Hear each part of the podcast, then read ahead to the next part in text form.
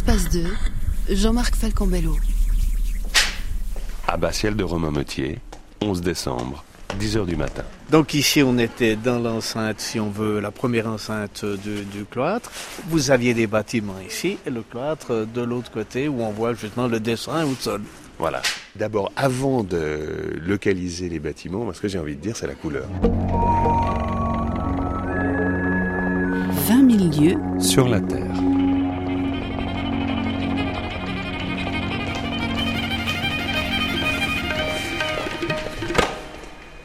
Quand on pénètre sous cette arche qui est là dans les fondements de cette tour du 14e, et qu'on arrive là dans cette cour, ce qui frappe, c'est la couleur, le jaune, l'ocre, presque le rouge, hein, sur euh, une des façades de, de, ce bâtiment.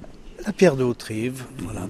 Mais il faut savoir que euh, jusqu'à la fin du 19e, l'église était peinte, elle était blanche, comme toutes les églises qui ont été faites et, et érigées au Moyen Âge. À l'extérieur, là, elle était blanche Oui, oui.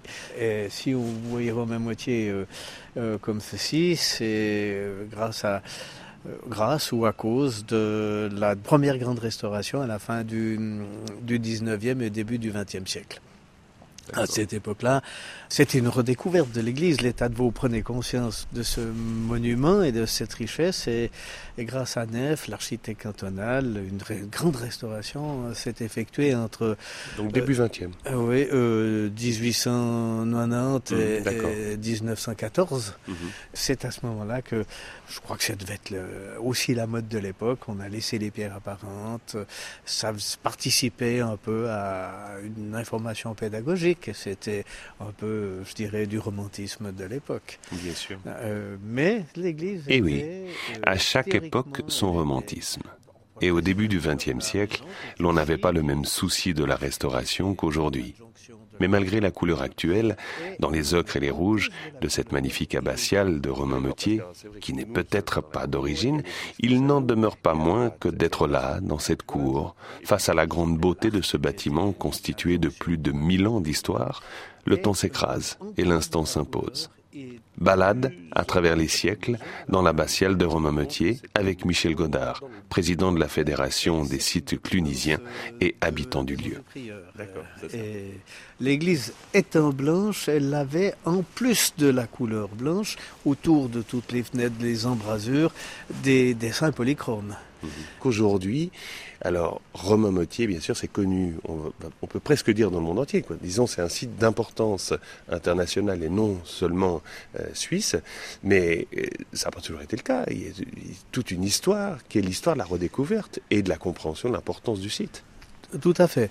Alors, il y a eu la première période, c'est la période monastique, qui a été jusqu'au XVIe siècle. Ensuite, euh, les Bernois, s'emparant du pays de Vaud, ont transformé la priorale et le couvent, ont d'abord démoli le cloître, -hmm. transformé la priorale, on dit l'abbatiale, vous expliquerez pourquoi. Oui, oui, vous expliquerez.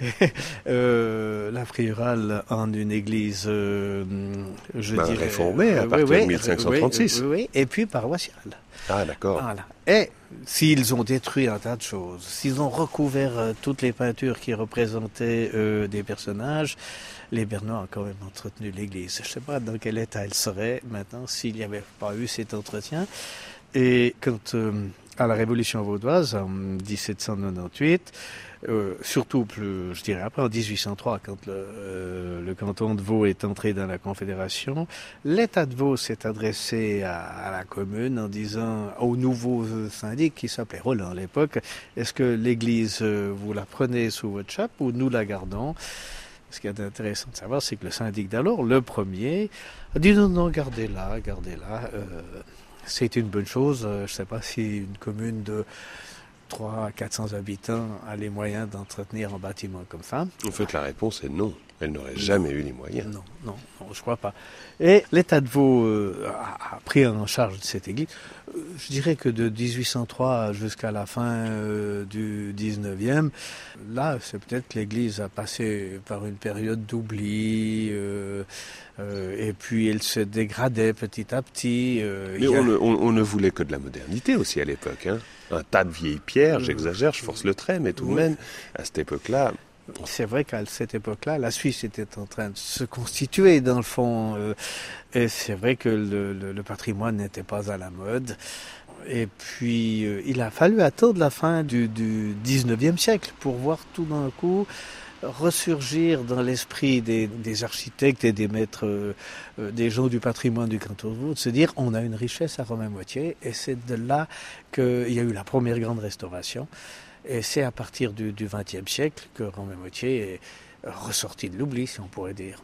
Alors Michel Godard, ce que j'ai envie de savoir aussi, c'est votre impression personnelle quand vous arrivez ici, parce que ça fait à peu près une quarantaine d'années. Il se trouve vous avez été syndic ensuite, donc très impliqué dans la vie de la commune. Maintenant vous êtes président de la fédération des sites clunisiens, et j'espère avoir dit juste. Tout à fait. Mais c'est vrai que vous n'êtes pas un, enfant de Romain Motier. Alors vous arrivez ici, quelle est votre impression à l'époque quand vous passez sous cette arche, là, au pied de cette tour du 14e, et que vous arrivez dans cette cour face à l'église abbatiale alors, ça fait plus de 40 ans. Les premières fois où je venais à ma moitié, ça fait 50 ou même pas ça, après 50 ans. Hein. Et chaque fois que je passe sous euh, le porche ici, sous la tour euh, de l'horloge, euh, j'entre dans un lieu magique. C'était très clair pour vous Oui, c'était très clair. Il faut savoir que on pourrait dire que je suis tombé dans la marmite quand j'étais petit parce que... Ah, tout de même, hein. vous n'êtes pas né ici, mais... Non, ah, d'accord, mais... vous avez des liens forts alors. Ah, des, liens forts euh, avec l'art romain en général. Hmm. Euh, il fait un temps où j'ai fait du scoutisme pendant très longtemps avec des amis. On partait euh, deux fois par, trois fois par année visiter les églises romanes de Bourgogne. Alors vous pensez que quand on a un joyau comme ça avant ma moitié, on ne le loupait pas. Donc c'est pour ça que je dis que je suis tombé dans la marmite quand j'étais petit. D'accord. Donc c'est à moitié une surprise. C'était un amour déclaré, on va dire. Tout à fait, tout à fait, tout à fait. Oui, oui. D'accord, très bien. Euh, donc, euh, mais je dirais que encore maintenant, vous verrez euh, d'où j'habite, j'ai une vue imprenable. Je dois dire que c'est vrai que je suis en amour inconditionnel de, de, ce, de ce, site et tous les jours, c'est, je redécouvre quand même des choses que je connaissais mais que je croyais connaître. Non. Fantastique. Alors on va pénétrer, je suppose, euh, l'église. Ah, je, je, vous laisse, je, vous laisse, être le guide. Hein. Vous choisissez l'itinéraire. Moi, je me laisse faire. Alors on, on va prendre place euh, au milieu de la nef.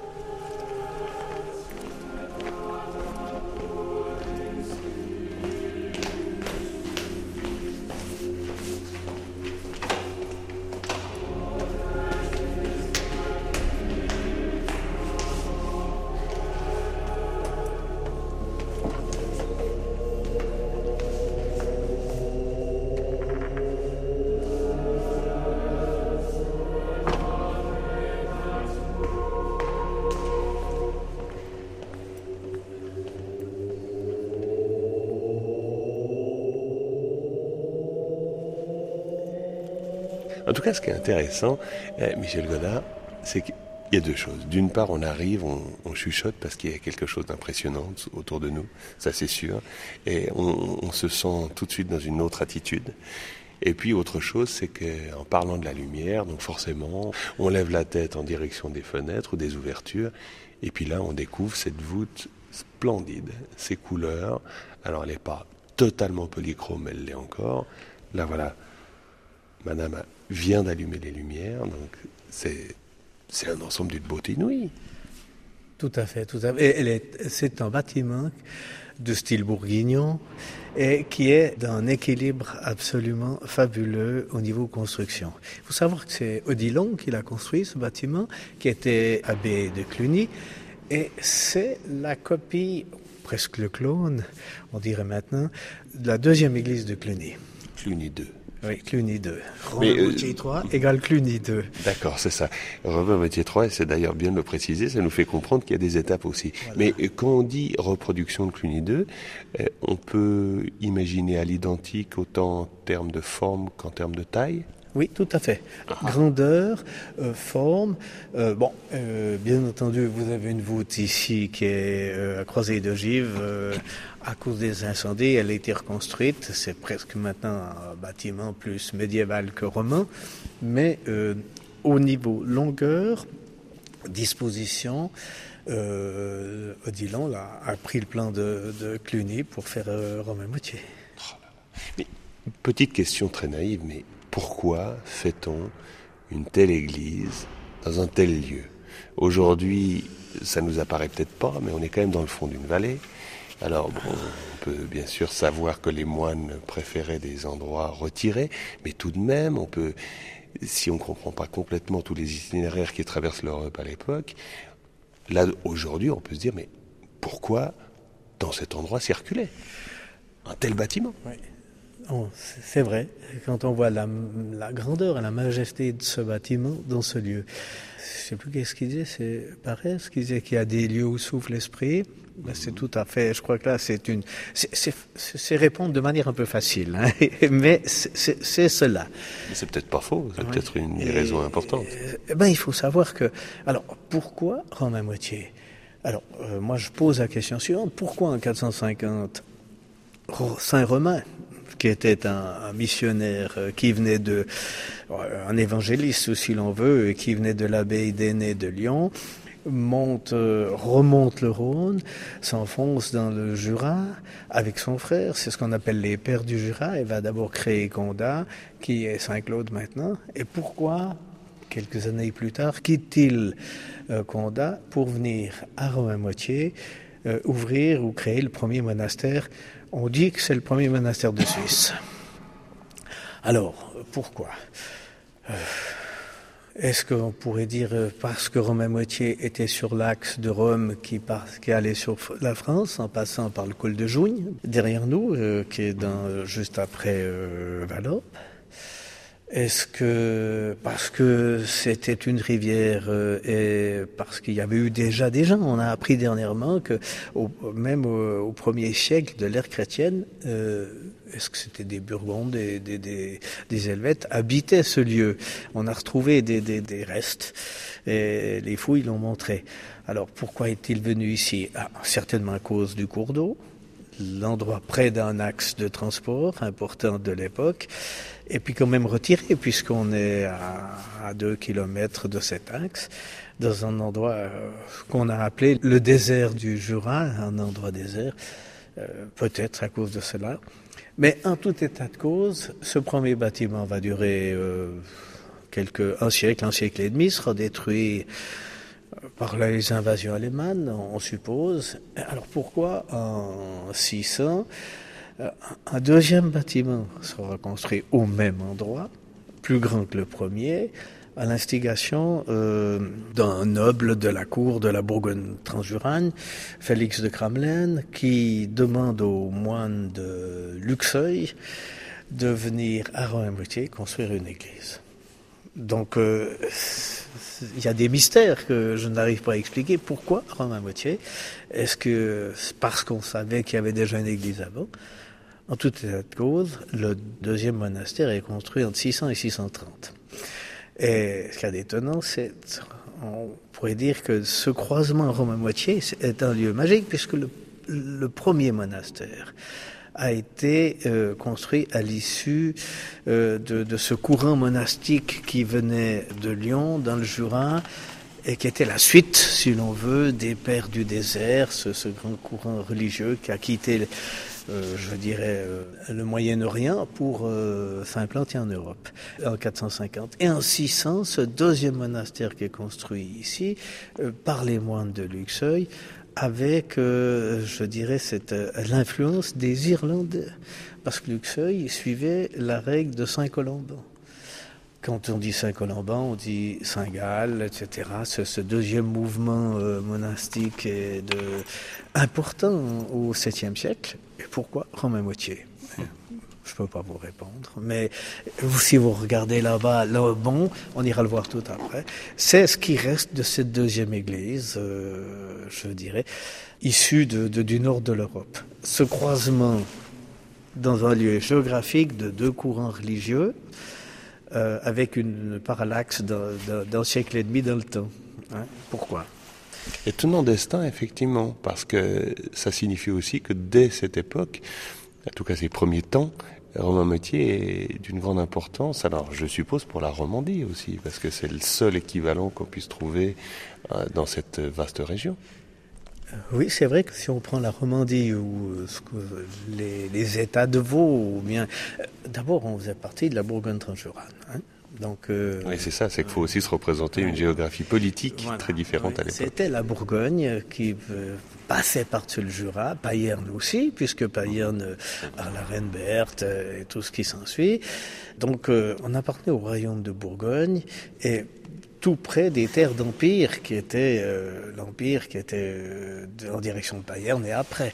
Donc euh, on était peut-être une région importante entre deux aspects d'influence différentes, celui de la Bourgogne et celui de l'empire. Mmh. On était peut-être à la frontière. Est-ce que ça explique cela explique cela? J'en sais rien. Mais il est vrai que cette Bourgogne transjurane qui a duré du du 7e au, 10e siècle à peu près euh, a, permis euh, justement à la Suisse romande de voir arriver euh, bon des moines de Cluny parce que c'est pas le seul endroit clunisien. bon, il y a Bayern, mais il y a, y a tout un petit réseau d'ailleurs. C'est vrai qu'on peut le dire, oui. Euh, il y a Bassin, Bursin, Molin tout près d'ici, Moncherin, Baume. Donc euh, euh, c'est vrai que je dirais l'influence des, des, moines noirs de l'époque était relativement importante. Est-ce qu'on peut dire que Romain Metier à l'époque c'est un centre de rayonnement spirituel? Oui, je crois qu'on peut le dire au même titre que Payerne, puisque euh, c'est vrai que le, alors là, quand on parle de rayonnement spirituel, on, on évoque l'action de, des moines de Cluny. Euh, qui, euh, au détour de deuxième millénaire, euh, SM euh, en Europe. Cluny créé en 910 ou 909 on ne sait pas la date, euh, on ne sait pas l'année, mais on sait que c'est 11 septembre. Pas mal hein, comme euh, date. Il n'y a pas que des catastrophes. Exactement. D'ailleurs, on va bientôt fêter 11 siècles d'histoire en, 2010.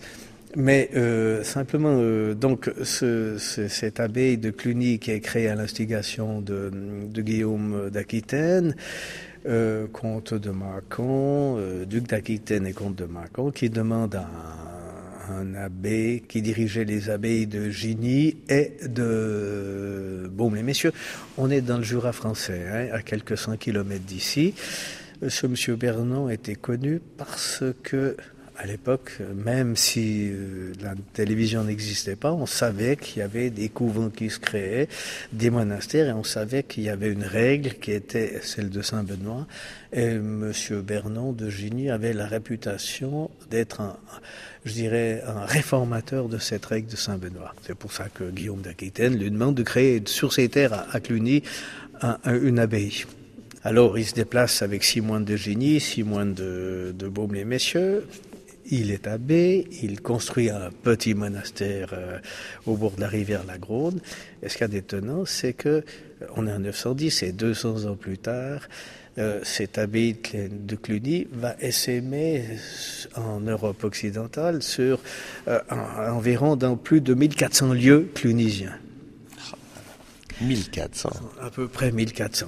Et euh, comment se fait ce que euh, d'une abbaye, parce que à cette époque-là, euh, il y a un tas d'abbayes qui sont créées.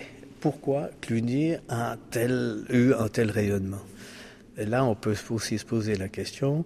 Euh, J'y vois deux explications. Je vais essayer d'être bref. Hein.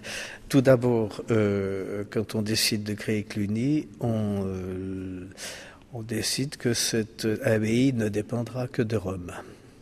D'ailleurs, elles seront euh, les saints apôtres de Rome seront les saints apôtres de Cluny, Saint-Pierre et Saint-Paul. Donc d'une certaine manière, Cluny est transnational à l'époque. voilà, oui. Euh, Saint-Pierre et Saint-Paul qui sont ici dans l'église, ici aussi. Hein. C'est une, abbaye de Saint-Pierre, Romain Motier. Donc cette donation et puis cette volonté de faire dépendre Cluny que de Rome et non pas des évêques de l'époque, ni des seigneurs territoriaux ou des royaumes, fait de Cluny, je dirais, une terre libre. Et euh, cette terre libre est reconnue par le pape, elle est reconnue aussi par euh, les seigneurs environnants et euh, aux grandes dames des évêques aussi. Et pourquoi Rome s'appuie-t-il sur Cluny? C'était parce qu'à cette époque-là, euh, je dirais qu'il y avait une certaine décadence dans l'Église et dans l'Église séculaire des évêchés, etc. En se disant, on appuie un courant monastique réformé, on va peut-être remettre de l'ordre dans la maison. Alors Rome va s'appuyer sur Cluny. Et euh, Cluny va avoir aussi cette, grande chance.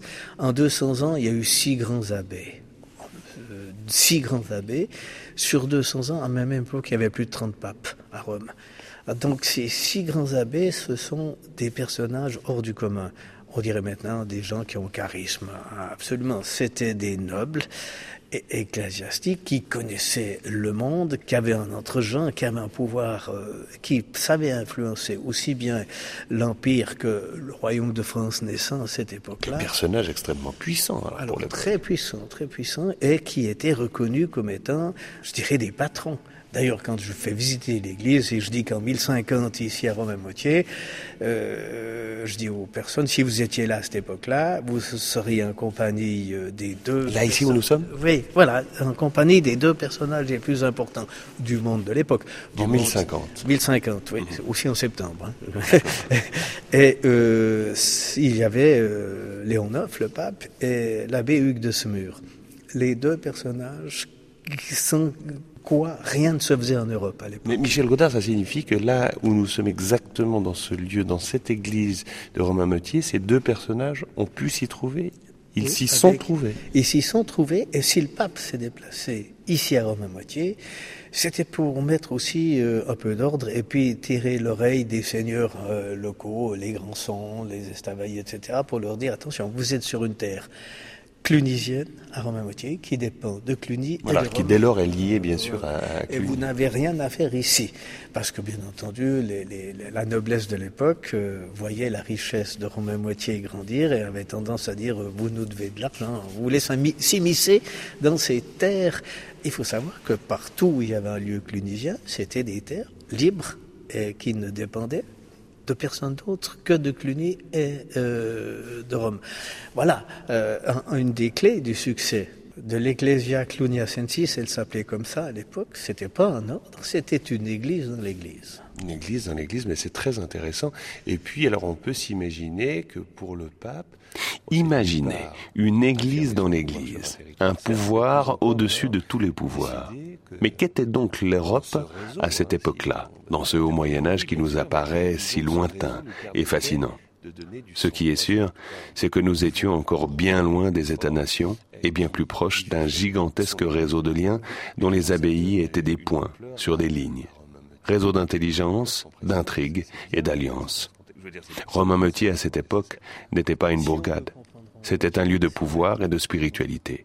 Poursuite de notre balade dans le temps, à Romain Meutier, avec Michel Godard. Euh, donc nous sommes ici dans une abbatiale, même si je parlais de prieurale tout à l'heure. Parce que euh, Adélaïde, la sœur du roi de Bourgogne, en 890, euh, c'est-à-dire en 890, elle reçoit du roi de Bourgogne euh, Romain Moitié, où il y avait une, la deuxième église de Romain Moitié, celle construite par les moines de Luxeuil. Est-ce qu'il y avait encore des moines dans cette époque À un moment, on parle de quelques chanoines, mais c'était euh, peut-être en déshérence, on ne sait pas. Mais, euh, et temps sa fin proche, en 928, donc c'est une femme de la cour de Bourgogne. Si qui dit Bourgogne dit quand même euh, les connaissances de ce côté du Jura et de l'autre côté du Jura. Donc en 928, elle avait entendu parler de cette abbaye qui venait d'être créée à Cluny par l'intermédiaire de la cour. Les choses se savaient très rapidement, même si le réseau, euh, il y avait des, je dirais, les connaissances euh, à cette époque-là se répandaient relativement facilement. Mais les gens étaient beaucoup plus itinérants, quoi, plus en tout cas, ils étaient itinérants, ça c'est certain. les seigneurs voyageaient. Oui, un certain niveau de la population, on savait ce qui se passait. Ah bah, c'est sûr. Donc alors elle décide, en 928, elle fait un, testament, elle dit je donne Romain Moitié à Cluny. Ah. Voilà. Et euh, en 930, le pape, je ne sais plus lequel, accepte et certifie cette donation, mais elle ne sera qu'effective parce qu'elle va mourir, il va y avoir d'autres rois de Bourgogne, et il faudra attendre la deuxième moitié du, du Xe siècle pour pouvoir confirmer cette donation. Et c'est là que les moines de Cluny vont arriver, Odilon va venir, va voir cette église, puis va construire la troisième. Et donc, euh, dans son testament, elle dit l'abbé de Cluny sera aussi l'abbé de Romain-Moitié. C'est pour ça que c'est une abbatiale. Donc euh, Odilon est venu, Saint-Hugues est venu. Donc il y a eu plusieurs fois les abbés de Cluny sont venus à Moitié. Et il faudra attendre 1109 euh, ou 1110, 1109 pour voir tout d'un coup Hugues de Semur dire, voyant l'importance que prenait l'église clunisienne, il n'y aura plus qu'un seul abbé, c'est à Cluny, et partout ailleurs, euh, vous serez rabattu au rang de prieuré. En, en prieur était déjà un seigneur, hein. c'était déjà important. il y a certaines abbayes qui n'ont pas accepté. Moissac, Vézelay, on peut faire la gueule, puis ils sont partis, puis ils sont revenus, etc. Non, ça n'a pas été facile. Hein. Et donc, depuis 1109, euh, une succession de prieurs vont se succéder. D'où la priorale. Oui, euh, comme à Bayern aussi. Voilà. D'accord, c'est ça. Alors, je vais vous proposer peut-être un exercice qui vous est plus ou moins familier, mais c'est parce que là, vous, vous, avez fait une magnifique euh, introduction et placé dans le contexte romain métier, dans ce contexte du Moyen Âge, de cette euh, voilà extraordinaire période. Mais ce qui peut être intéressant, et c'est là l'exercice, c'est de savoir, ou plutôt d'identifier là, euh, dans les bâtiments que nous sommes, les signes de cette histoire. Parce que un bâtiment parle, mhm. un bâtiment est la preuve même, la trace vivante, pourrait-on dire, de l'histoire. Alors, comment le décrypter en rapport avec l'histoire que vous avez expliquée? Donc, quand, euh, en 1050, dans cette église, si vous regardez la voûte, c'était celle qui ressemble à l'avant-cœur, une voûte romane. D'accord. Et vous remarquez euh, cet appareillage, cette église blanche, mhm. avec euh, est blanche à des pierres en rouge. Si vous remarquez là, sur le, le bas-côté sud de l'église, on voit des traits en noir. Alors attendez, il faut que je... Euh, eh, peut-être qu'on peut se déplacer. Hein. Ah oui, oui, oui, c'est vrai. Oui, parce que alors c'est vrai qu'il y a... C'est très beau, toutes les pierres sont peintes c'est-à-dire peinte. Le, mur est blanc et puis on dessine, la présence des pierres. C'est de la caillasse. Hein, voilà, c'est ça, c'est ça. Alors avec un filet rouge, voilà. Ça, c'est une restauration euh, du. Ceci est de la restauration de la fin du 19e siècle. D'accord. Si vous remarquez, voilà, on voit des ah, traits noirs. Oui, des traits noirs. Alors, est-ce que. Sur une voûte, hein Oui, est-ce que lors de la construction, ou tout près, ou juste après la construction, on pense que l'église entière était blanche avec l'appareillage dessiné en noir. Et j'ai remarqué cette manière de faire euh, dans d'autres églises tunisiennes, dans le sud-ouest de la France, entre autres, par exemple, ce même style. Et ça, ça daterait, alors c'est très noir, 1050 vous dites? Euh, Ça doit dater du, du 11e siècle. 11e siècle, c'est ça, d'accord. Donc troisième période. Oui, oui l'église euh, Cluny, Romain Bautier 3 voilà, construit par les moines euh, de Cluny. Alors, maintenant, pourquoi euh, tout d'un coup une belle voûte euh, en croisée d'ogive alors là, à la fin du XIIIe siècle, en 1280, et des poussières, je n'ai pas les dates exactes, il y a eu deux incendies successifs qui vont détruire la charpente, le cloître et une partie du chœur. Donc il va falloir reconstruire. Et à l'époque, ben, on reconstruit avec le style de l'époque, c'est-à-dire le, gothique. C'est pour ça qu'on a un mélange euh, de, d'églises massives, romanes, avec un élan gothique dans le, haut de la nef, qui est assez impressionnant. Ce qu'il y a d'étonnant ici, on est dans le bas-côté. Vous remarquez qu'il y a, il y a trois nefs, hein, si vous voulez. La nef principale, deux bas-côtés, puis il y a quatre espace comme ça. D'accord, qui a pas Quatre travées et trois nefs, 4 fois 3, 12, c'était voulu. C'est aussi le chiffre symbolique des apôtres. Mais j'aimerais vous montrer. Bien sûr, montrez-moi. Voilà. le transept nord. C'est vraiment, on est Milan. Voilà, c'est la plus belle partie d'église. C'est fantastique. C'est la pureté du roman est absolument extraordinaire. Et c'est d'un lumineux. Oh, quelle beauté. Là, je résiste pas à l'envie d'en faire une petite photo. Hein. Ah, je comprends. On verra ce que ça donne. Hein,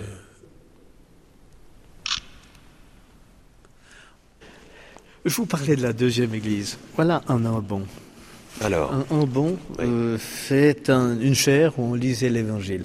Euh, c'est un banc, vous avez la partie centrale. De chaque côté, il y avait des, pierres qui étaient, euh, qui venaient, euh, qui descendaient en diagonale, s'appuyaient sur le sol. Cet embon était plus haut. C'est là qu'on venait lire l'évangile. Mais regardez les entrelacs et la forme. Euh, c'est construit par les gens de Luxeuil, les, ces moines qui suivaient la règle de Saint-Colomban. Donc l'Irlande, on retrouve un peu ce, style presque celtique. C'est fantastique. Et puis alors donc, faut, faut qu'on essaie de se le représenter, mais ça signifie une pierre, parce que quand vous parlez de la chair, donc c'est une pierre tout à fait verticale. Euh, on pourrait dire, pour donner une forme, un gros bouclier. Hein, tout à fait. Oui, oui. ça, avec euh, là vous éclairez avec votre petite lampe, avec une croix latine. Et, puis, il y a un texte écrit, euh, ici on, le texte. Ah oui, on le voit ici. Écrit en disant l'abbé, je suis l'abbé qui a construit ça, etc. C'est splendide, une magnifique pièce. petite parenthèse, mais cette pièce qu'on appelle l'ambon. L'ambon. L'ambon. A-M-B-O-N. Ça date du 8e siècle. Ça a été retrouvé lors des. Ah, dans, le sol. Dans le sol, oui. C'est ça qui est intéressant, c'est qu'il y a eu des fouilles à l'intérieur de l'église. Alors, euh, c'est vrai que puisqu'on parle de fouilles, la première grande campagne. tout à l'heure, vous me signalez quand est-ce que euh, Romain Métier est revenu, je dirais, à la surface après un. C'est vrai, on en parlait dans la cour. Ben, c'est au début du XXe siècle. Il y a eu une première campagne de fouilles où les gens ont creusé. Euh, là, on, on, a découvert, euh, je dirais, les restes ou bien les fondations de la deuxième, de la deuxième église. Et, justement, on a découvert beaucoup de statues ou de, d'éléments de, la décoration de la statuaire de Romain Moitié qui avaient été détruits par les Bernois. Parce qu'il faut savoir qu'en 1536, quand les Bernois sont venus ici, euh, de la réforme, bien sûr. Oui. Alors donc cette réforme pure et dure, mhm. qui ne voulait plus voir de statues dans les églises, qui couvrait toutes les, vous avez des peintures là-bas, ah bah, mais qui, couvrait partout où il y avait des, représentations humaines, c'était recouvert. C'était presque les ayatollahs de l'époque. Ah, c'est sûr. euh, Puisqu'on parlait de, de la voûte et puis du, de la reconstruction, vous avez là-bas, euh, sur la façade ouest de l'église, euh, deux archanges, Gabriel et Saint Michel, qui terrassent le dragon. Et toute cette peinture date de la fin du XIIIe, début du XIVe siècle. Euh, le temps avance. Hein, c'est terrible, c'est terrible. On arrivera pas. On fait encore deux spots. Il file le temps, plus vite que nous ne pouvons l'appréhender. Et Romain Meutier, c'est si grand quand on veut tout dire. Il y a tant de siècles, là, autour de nous, au cœur de ces pierres qui résonnent. Dans l'abbatiale de Romain Meutier, avec Michel Godard, pour 20 milieux sur la Terre, sur Espace 2. Ah, nous sommes dans le cœur. Hein. Vous remarquez, alors voilà, les fondations du cœur romain. Vous voyez l'épaisseur des murs. Hein alors là, c'est très impressionnant. Alors vous dites l'épaisseur des murs parce qu'au sol, on voit ben voilà, la marque de ces murs. Et puis c'est vrai que si on fait un très grand pas, ben, on traverse le mur. C'est plus d'un mètre. Euh, oui, plus d'un mètre. Et donc on entre dans leur cœur reconstruit euh, au 14e, donc euh, plan carré, gothique. Et euh, à ce moment-là, euh, c'est une des prieurs occupe Romain Moitié et s'occupe de Romain Moitié. Et nous sommes dans une région où il y a eu entre le 14 et le 15e siècle une succession de prieurs. Mais j'en retiendrai trois qui ont fait que Romain Moitié est ce qu'elle est maintenant. Le premier, il est couché là. Hein. Vous avez ici un monument funéraire et euh, J'adore quand vous dites il est couché là. C'est vrai que non mais tout à fait. Mais à notre gauche, bah, disons voilà maintenant devant nous, on met la main sur, on appelle ça un, un gisant. Un gisant, oui, Henri de Sévry, un gisant plein de trous.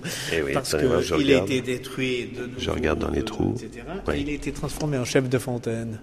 C'était les goulots qui sortaient pour amener l'eau. Non, c'est pas vrai. oui, oui. Mais il était où?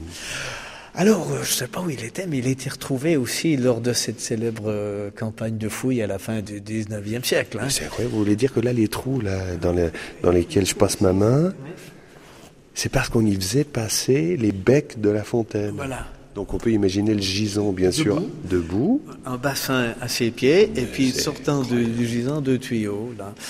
Voilà Henri de Sévry, euh, il a une tête d'évêque, hein, puisque euh, il est étonnant parce que c'est peut-être ce qui l'a sauvé, hein, parce que euh, bon, on lui a cassé le nez, etc. Mais j'ai vu des gisants à Souvigny où il restait beaucoup moins que que ça, et donc il a là sa tête d'évêque, la mitre et la. C'est très beau, hein, très beau gisant, magnifique. Hein. Alors il était prieur de Romain Moitié. Mhm. Personnage important, hein, disiez-vous. Oui, oui, Et puis, il est devenu euh, légat du pape, euh, pape Avignon, à un moment. Et puis ensuite, évêque de Rhodes. Puis une fois à Rhodes, il va pomper son diocèse pour venir ici et faire construire son monument funéraire. Hein. Ah, il le fait construire avant sa mort? Oui, oui, avant sa mort. Et il le fait construire par un dénommé de Calais. Est-ce qu'il venait de Calais? En tout cas, il fait construire ce gisant. Et vous remarquerez que ce gisant est sous, une voûte séparant le, cœur euh, principal de la chapelle sud. Hein. Et cette voûte fait aussi de la même largeur que vous avez tout à l'heure. Elle fait plus d'un mètre vingt d'épaisseur. Et euh, de part et d'autre de ce voûte, il fait construire un monument polychrome absolument fabuleux qui a été cassé en mille morceaux, bien entendu, détruit et qu'on a retrouvé lors des dernières campagnes de fouilles. Et là, vous me sortez de votre euh, mallette. Voilà, je vais vous sortir des documents. La face nord de ce tambour. Voilà. Donc, on s'aperçoit, regardez. Ici, ça, voilà, ce serait. alors, ça, c'est quoi? C'est une photo, une reconstitution? C'est une reconstitution des pièces qui constituaient ce monument qui partait de là qui montait jusqu'en dessus de la voûte. On voit encore sur la colonne quelques traits de couleur. Et puis les trois endroits où les statues étaient posées. Donc c'est ça. Ça, c'est la face nord. Superbe. Alors voilà, on pourrait imaginer, c'est difficile. voilà, donc trois statues au bas avec des voûtes qui les relient et puis une pierre euh, assez brune. Oui, euh, c'est-à-dire que colorée, oui, colorée, il y avait quasiment totalement toutes les couleurs. Et puis alors à l'intérieur, les gisants. Oui, et ça, et puis euh, au sud, c'était ça au nord et au sud. Oui, l'importance de magnifique travail, sculpture gothique du, de la fin du XIVe, début du XVe.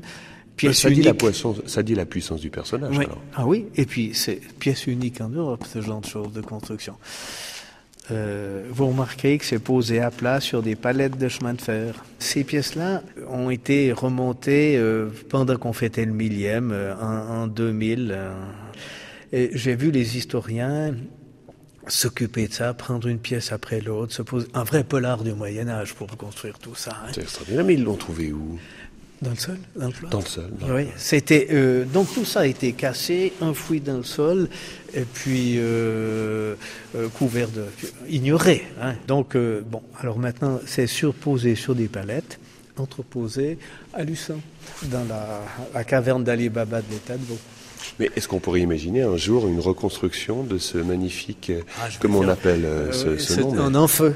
Un enfeu, on appelle ça un, enfeu. Un monument funéraire. Hein. D'accord, en feu. Monument funéraire, on pourrait s'imaginer ça? Ah oui, bah, je vais faire bondir du monde. on va le souhaiter très fort. Ah, moi, je, pour moi, à sa place, ça serait de revenir là. Et là, là c'est très bien parce que vous ramenez une dimension tout à fait personnelle, qui est votre passion, votre engagement. Bon, on le sent dans la façon dont vous le dites, vous êtes très fin connaisseur, vous, forcément, vous avez dévoré les ouvrages. Bon, on le rappelle, vous êtes président de la Fédération des sites clunisiens. C'est là que j'ai appris beaucoup de choses. Voilà, c'est sûr. Mais c'est une, c'est une cause pour vous, Romain Mottier. J'exagère ou pas? Non, non, c'est juste, c'est juste. oui, je crois que euh, quand euh, à, 30 ans, là, j'ai changé de profession, j'ai quitté les arts graphiques, l'imprimerie, etc., pour devenir enseignant. Et euh, à un moment donné, on m'a dit écoutez, M. Godard, il y aurait une place, est-ce que ça vous intéresserait? Mais je pas si ça vous... il y aurait une place comme instituteur à Rome à moitié. ai dit, je prends. Alors que j'étais déjà venu à Rome à moitié.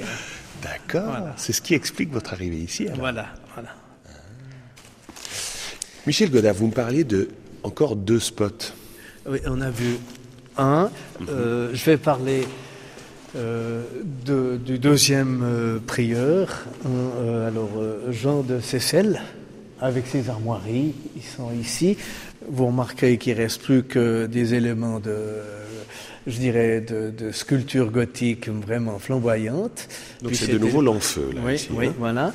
Et euh, Monsieur de Seyssel, euh, c'est lui qui a illustré le cœur dans lequel on est maintenant. Et vous dites illustré parce que là, c'est toute une partie peinte. Donc sur la gauche, si on est face hein, dans le centre de l'église. Oui, milieu, fin du 15e. Alors il y a un tas de choses étonnantes. Ici, on a d'abord une mise au tombeau. Voilà, donc c'est sur la partie basse de cette fresque. Oui, et on voit ici. Des couleurs splendides. Euh, la mère qui se penche sur son fils, la mère du Christ. Et puis Marie de la Denne, la belle blonde, là aux cheveux blancs. euh, donc, c'est dans cet état-là, parce que les Bernois ont tout recouvert de, de chaud. Hein. Alors là, je, vous sens pester encore, là, hein, là quand même. Oui et non, oui et non. Parce non, mais bien sûr, vous comprenez, mais c'est sûr que face à, ces dépradations, c'était des dépradations à l'époque. Tout à fait. Mais qui se justifient par la, la, compréhension de l'époque. Conception, oui, oui, oui, leur conception de la religion. Euh, donc on a les anges qui tiennent l'armoirie de Jean de Seyssel.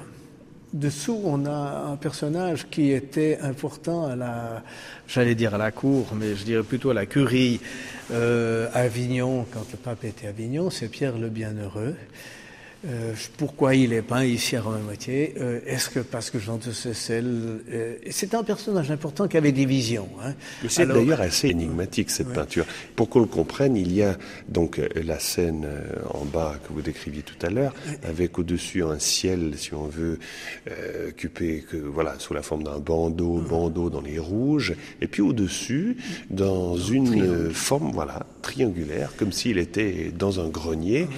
Jean le Un personnage à genoux devant le, Christ en croix, avec son, ses insignes de cardinal. Il était cardinal. Un blason et puis un chapeau. Oui, chapeau de cardinal. Mais qu'il avait, il avait des visions, vous dites. Oui, c'est un personnage qui est connu parce qu'il avait des visions. Donc on pense, euh, on peut imaginer que là, ça, cela décrit, illustre certaines de ses visions? Peut-être, je sais pas. Je sais pas. C'est vrai qu'on est dans l'hypothèse là. Oui. Et si l'on va sur la gauche de cette immense fresque, c'est pas une fresque, c'est une peinture murale. Euh, c'est pas une fresque? Il y a une différence entre la fresque et la peinture murale. Alors expliquez. La fresque, c'est une peinture qu'on met quand la, le, je dirais quand la chaux n'est pas encore sèche. D'accord, c'est une question alors. Tandis que la peinture murale se met après sur le mur. Alors, est-ce que c'est une fresque ou une peinture murale? Euh, Je ne sais pas, mais je crois plutôt que c'est une peinture. Euh, alors, vous avez Saint-Pierre et Saint-Paul, tout à, gauche en haut, les patrons de l'Église. Peut-être rappeler euh, leurs attributs. Saint-Pierre euh, a les clés, et puis Saint-Paul les pays. Sur le blason de Romain Moitié, vous avez, on retrouve ces attributs. Euh, dessous, euh, là, il y a des conceptions. Certains disent que c'est euh, Saint-Romain et Saint-Lupicin, ceux qui ont créé la première Romain moitié. D'autres parlent de Saint-Antoine. Euh, là aussi, la certitude, on ne sait pas exactement. Par contre, les moines en noir sont bien des moines de Cluny. Et au milieu, vous avez une vierge rayonnante en bleu. Tout à fait étonnante. Hein. Avec des rayons qu'on dirait. Oui, alors pendant, ces rayons-là, justement, ces rayons-là euh, vont poser des problèmes. Parce que moi, pendant très longtemps, euh, j'ai toujours dit euh, c'est la Vierge à l'enfant, Vierge rayonnante, etc. D'ailleurs, c'est écrit à peu près ça dans les livres d'histoire. Et puis, euh, aussi bien Monsieur le pasteur Spitzgebel, qui a eu une autre interprétation donnée par quelqu'un d'autre, et un jour, je faisais visiter cette église à un prieur dominicain, et puis je lui dis, voilà l'autre interprétation, ça pourrait être la Dame de l'Apocalypse, c'est-à-dire celle qui annonce chapitre 10 de l'Apocalypse. C'est une vierge, toujours avec un enfant, qui annonce le renouveau de l'Église après la fin du monde. Et là, le prieur, et puis tout le monde m'a dit, ça, c'est une Dame de l'Apocalypse. Mais alors, comment la reconnaît-on? À cause de ses rayons à la forme même de ces rayons, qui dardent tels des, non pas des rayons du soleil, mais des éclairs. Oui, voilà. Donc, qui zèbrent le ciel. et donc la vision de la fin du monde était présente dans cette église et la vision de la renaissance de l'église.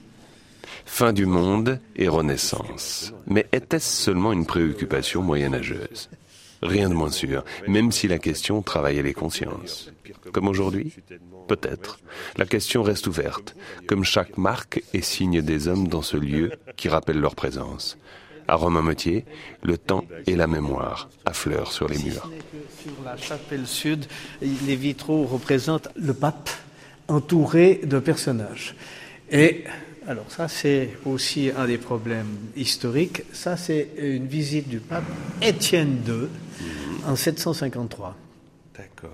Donc le pape, il partait de Rome pour aller euh, couronner Pépin le Bref et il se serait arrêté à Rome à moitié. Quand je vous disais que c'est sur l'axe Rome, en passant le Grand Saint-Bernard, puis ensuite le col de Jougne, on arrive ici. Hein.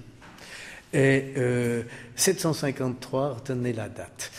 Maintenant, euh, à droite, ici, vous avez euh, un abbé ou un prieur qui bénit un mariage, celle de Marguerite d'Autriche et Philibert le Beau, duc de Savoie, qui s'est marié ici en 1501. D'ailleurs, on le voit, mariage de, du, duc, Philibert, de, Savoie, et de, Marguerite d'Autriche, la fille de l'empereur Maximilien qui est très important euh, euh, qui, est une, oui, qui est une très grande dame qui a construit l'Europe, là encore, une des premières femmes politiques importantes. Elle a élevé Charles Quint. C'est son troisième mariage. Elle devait être mariée au roi de France à l'âge de 13 ans, mais euh, pour des raisons politiques, hop, on a préféré quelqu'un d'autre.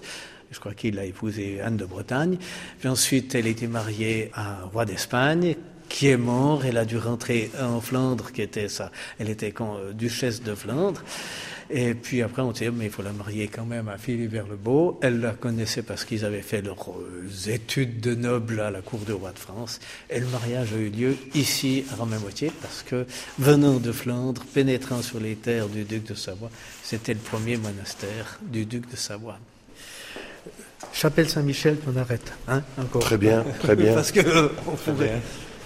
Bonjour ma soeur. Bonjour ma soeur.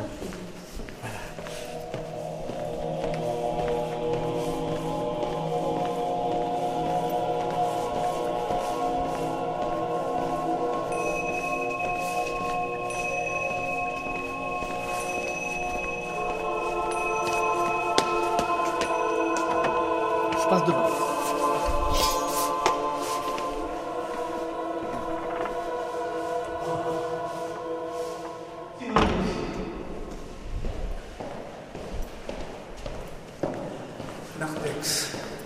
Ou bien Avanef, ou bien Galilée. En Bourgogne, ils appellent ça la Galilée. Euh, de nouveau. Splendide Narthex, hein, les couleurs, les proportions. Voilà, de nouveau, trois vaisseaux, quatre travées, 4 fois 3, 12, on tombe sur ce chiffre symbolique. Et alors, on ne sait pas si tout le narthex était peint, mais... On, voit des belles traces. Hein. alors, vous remarquez de nouveau des beaux restes, mais un peu pâles, parce que tout ça recouvert par un enduit par les Bernois. Et quand on en revient là, et, quand euh, on a ôté le plâtre, la moitié de la peinture est partie avec. Hein. Alors, euh, je pourrais, on pourrait passer des heures à expliquer ça, mais sûr. je veux quand même passer cette, cette, travail-là. Vous avez le Christ au milieu. Puis au, au, nord, euh, Adam et Ève, le serpent qui tourne autour de l'arbre et regardez la tête du serpent. C'est une femme. Eh oui. Et euh, ils n'avaient pas lu Da Vinci Code. Splendide.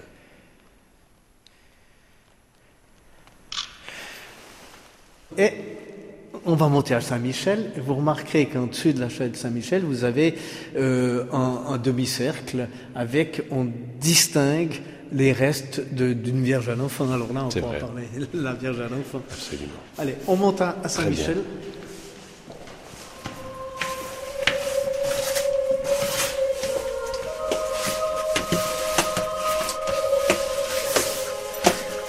Magnifique escalier étroit, poli par des ans, des vieilles pierres, un mur qui nous en sert.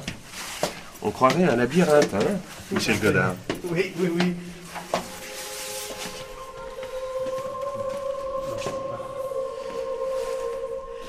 Même architecture, euh, même conception, 4 x 3, 12, on retrouve euh, la chapelle supérieure du narthex, avec une petite euh, abside qui est le renflement qu'on voit quand on est dans la nef. Hein. Mais comment se fait-il qu'on construise cette chapelle au-dessus euh, des parties principales Alors là, la question est intéressante. On va revenir à Cluny, on est obligé. euh, Et avec plaisir. alors, euh, donc ici, on est une église clunisienne euh, dans un style pur. S'il n'y a pas de style, il y a dans les églises clunisiennes des constantes, à savoir un narthex et une chapelle Saint-Michel en dessus, et au sud du transept sud, en principe, une chapelle dédiée à la Vierge.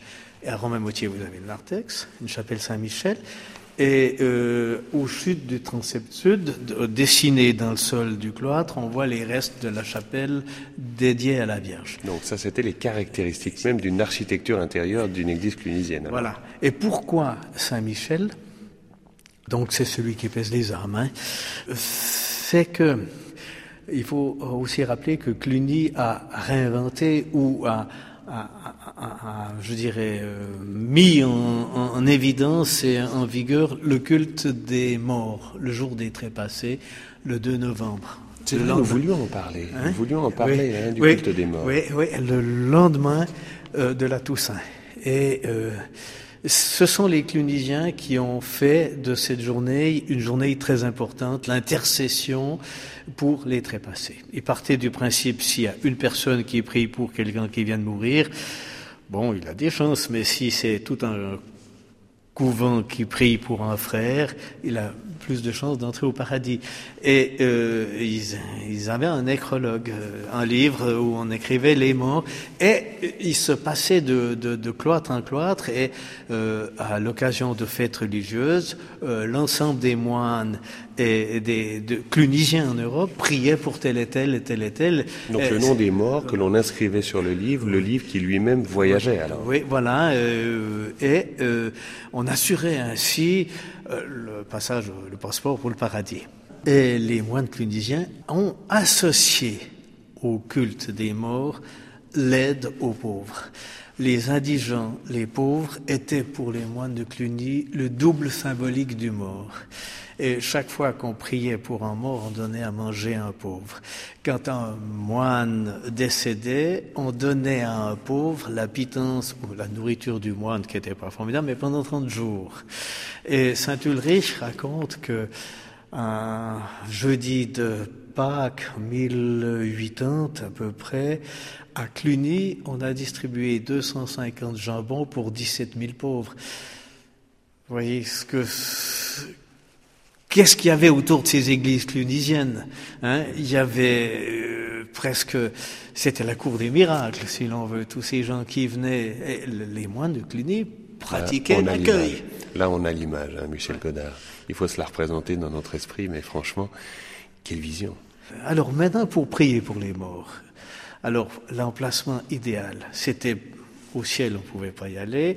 Sur terre, on était trop bas. On se mettait entre deux, c'est-à-dire au-dessus du narthex. Et le rôle de la chapelle Saint-Michel, on priait pour les morts.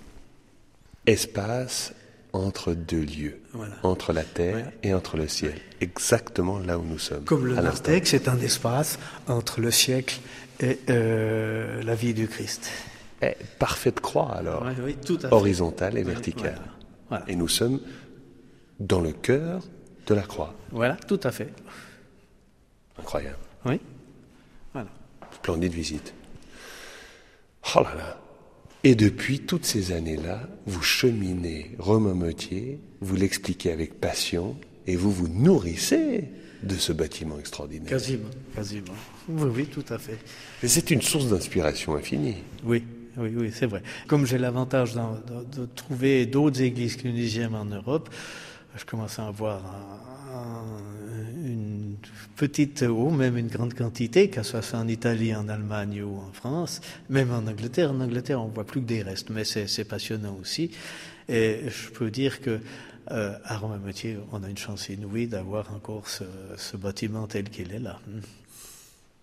Belle visite. Hein. Merci beaucoup. Et à votre service. Plaisir était pour moi.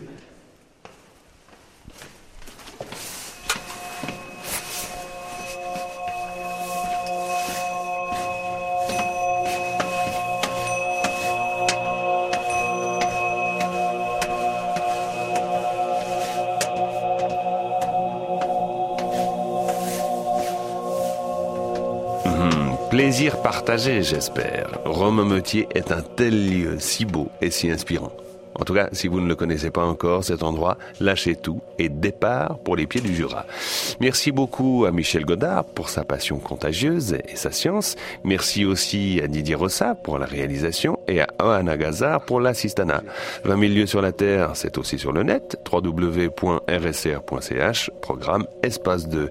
Et sur notre page, eh bien, vous pourrez réécouter cette émission, la podcaster, nous laisser vos messages et voir les photos liées à cette émission. C'est tout nouveau.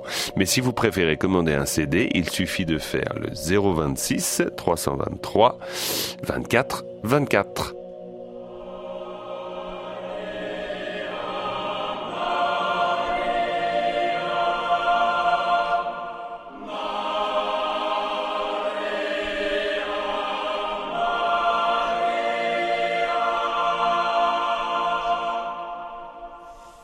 Bien, merci beaucoup, Michel Godard. Et puis voilà, rendez-vous à Romain Métier pour tous les amoureux de l'art clunisien. Voilà. Oui, Ou des sites clunisiens. Oui, plutôt. tout à fait.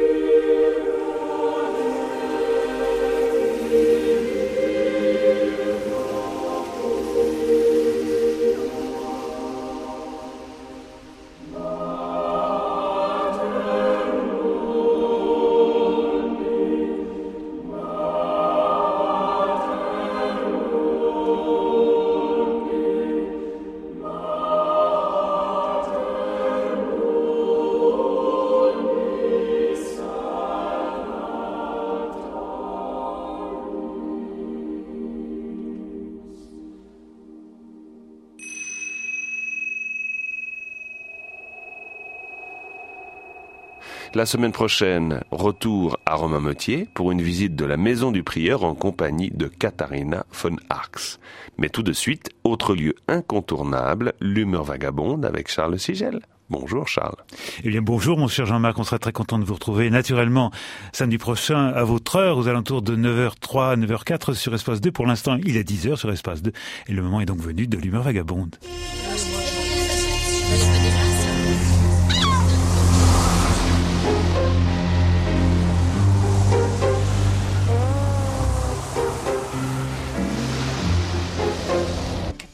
Oui, sur Espace 2, l'heure est venue de l'humour vagabonde qui sera, comme toujours, une proposition de portrait par et pour la musique.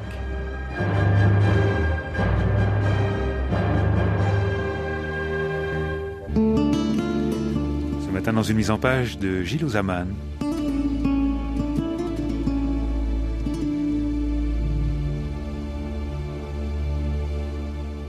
Bonjour à toutes et à tous. Oui, un portrait par la musique, celui de Serge Diaghilev. Ça sera la première de deux émissions.